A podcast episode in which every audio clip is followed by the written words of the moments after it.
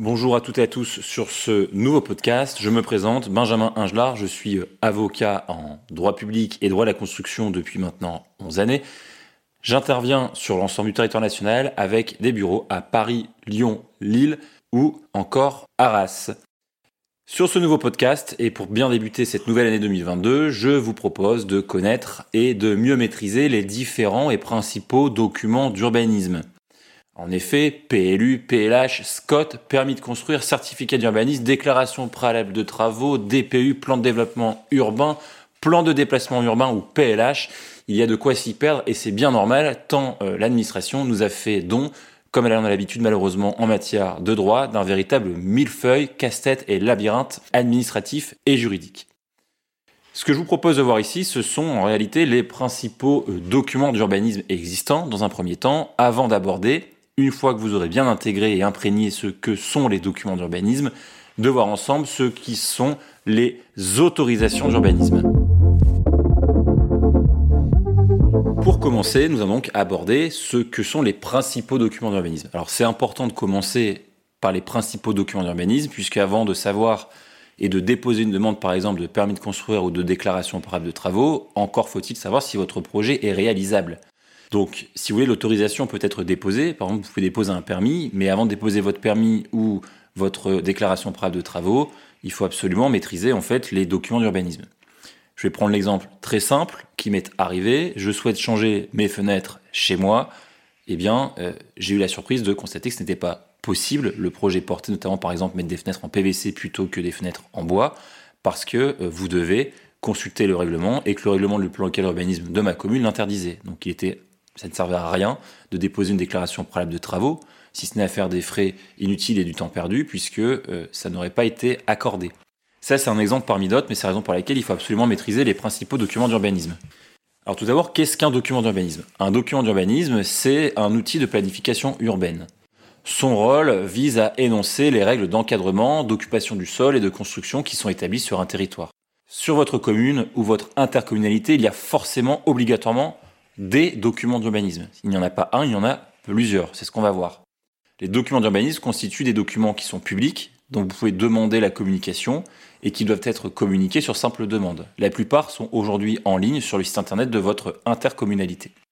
Alors l'élaboration et l'établissement de euh, ces documents d'urbanisme sont encadrés par le droit de l'urbanisme qui est consigné dans le Code de l'urbanisme. Le Code d'urbanisme, c'est le gros livre rouge que vous pouvez trouver en librairie, ou bleu selon les éditeurs, et également vous pouvez retrouver sur le site Légifrance. Ce Code de l'urbanisme, en fait, c'est l'ensemble de la réglementation. Alors dans le code de l'urbanisme, c'est comme dans le code de la fonction publique, le législateur n'a pas rédigé tous les articles de A à Z. En réalité, le code de l'urbanisme, c'est un recueil d'un ensemble de réglementations. Donc vous avez plein de réglementations différentes, de plein d'années différentes, qui ont été mises à jour et qui sont mis, compilées dans le code de l'urbanisme. Il faut voir ça comme un album euh, de, de, chansons.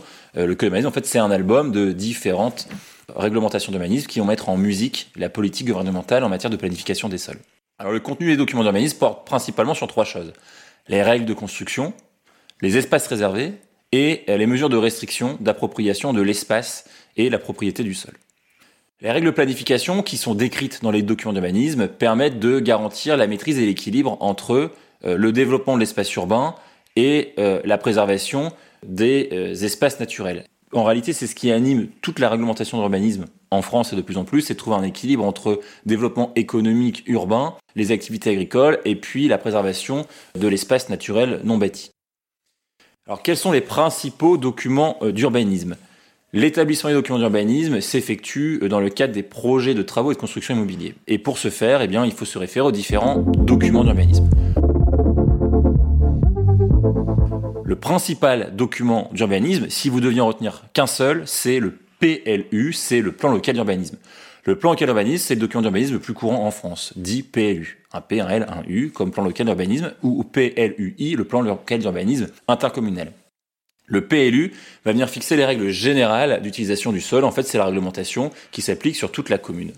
Le PLU il est lui-même constitué de plusieurs documents. Il est constitué euh, d'un rapport de présentation, qui est une sorte de synthèse, un sommaire en fait du PLU. Le PLU est constitué d'un deuxième document qui est le PADD, le plan d'aménagement et de développement durable, qui a fait l'objet d'une courte vidéo sur la chaîne YouTube du cabinet si vous voulez obtenir davantage d'informations. Vous avez également dans ce plan d'urbanisme le document central qui est le règlement.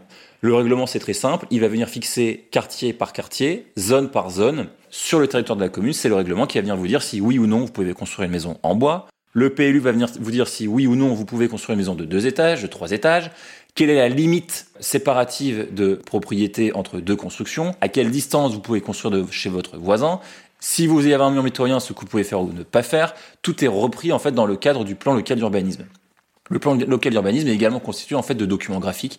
Donc par exemple, si vous voulez connaître très précisément la réglementation applicable à votre maison, vous habitez, je dis n'importe quoi, rue du Château à Lyon.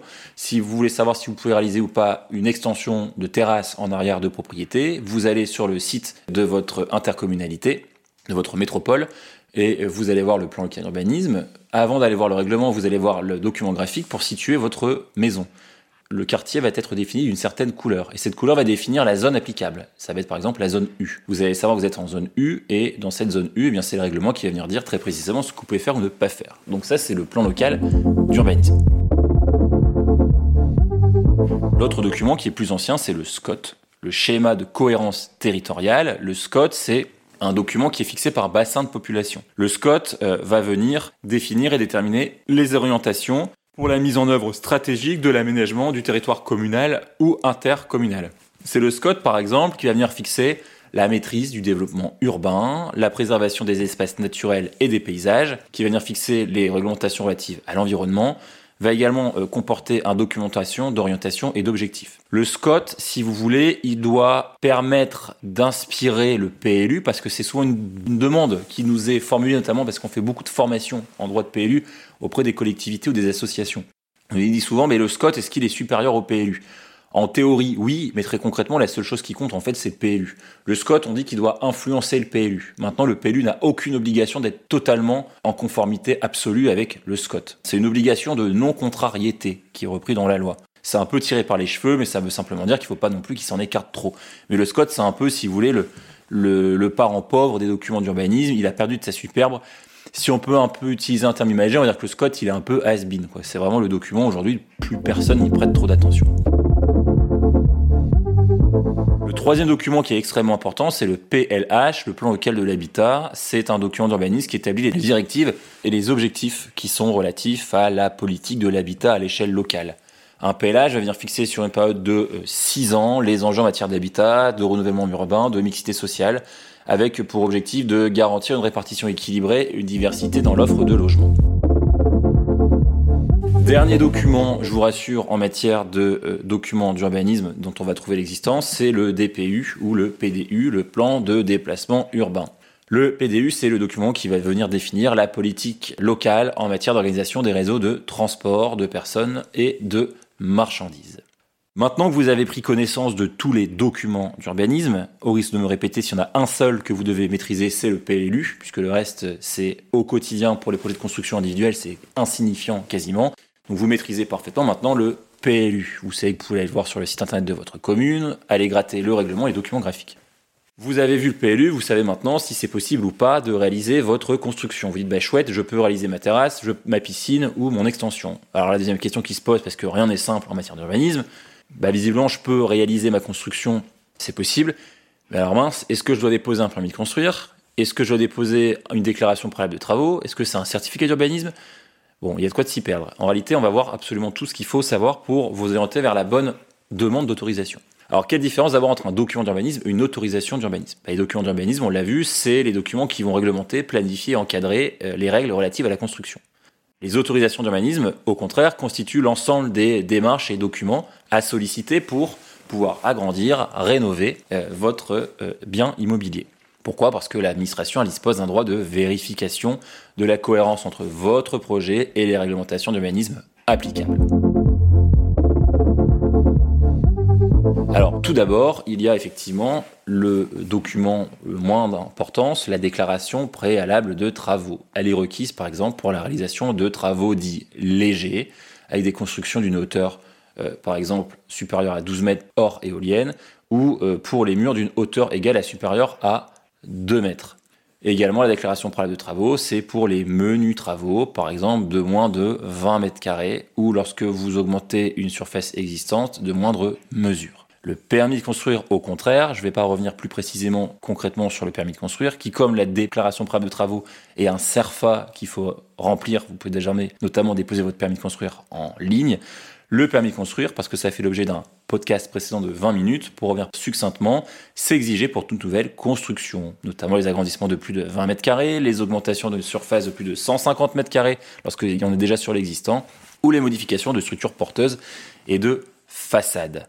Voilà pour les différentes euh, autorisations d'urbanisme. Vous avez également le certificat d'urbanisme qui lui en fait n'est pas une autorisation. Un certificat d'urbanisme peut être informatif ou opérationnel. Le CU en fait c'est vous avez sollicité, c'est un peu comme une radiographie officielle de ce qui est possible de faire ou de ne pas faire. Si vous voulez pas vous casser la tête en vous disant j'ai pas envie de me taper les 500 pages du plan local d'urbanisme de ma commune, vous déposez une demande de, de certificat d'urbanisme, vous posez la question au service instructeur de l'urbanisme de votre commune en disant est-ce que oui ou non je peux construire un mur de 10 mètres de hauteur dans mon jardin? On va vous répondre dans le cadre d'un certificat d'urbanisme. C'est possible, c'est pas possible.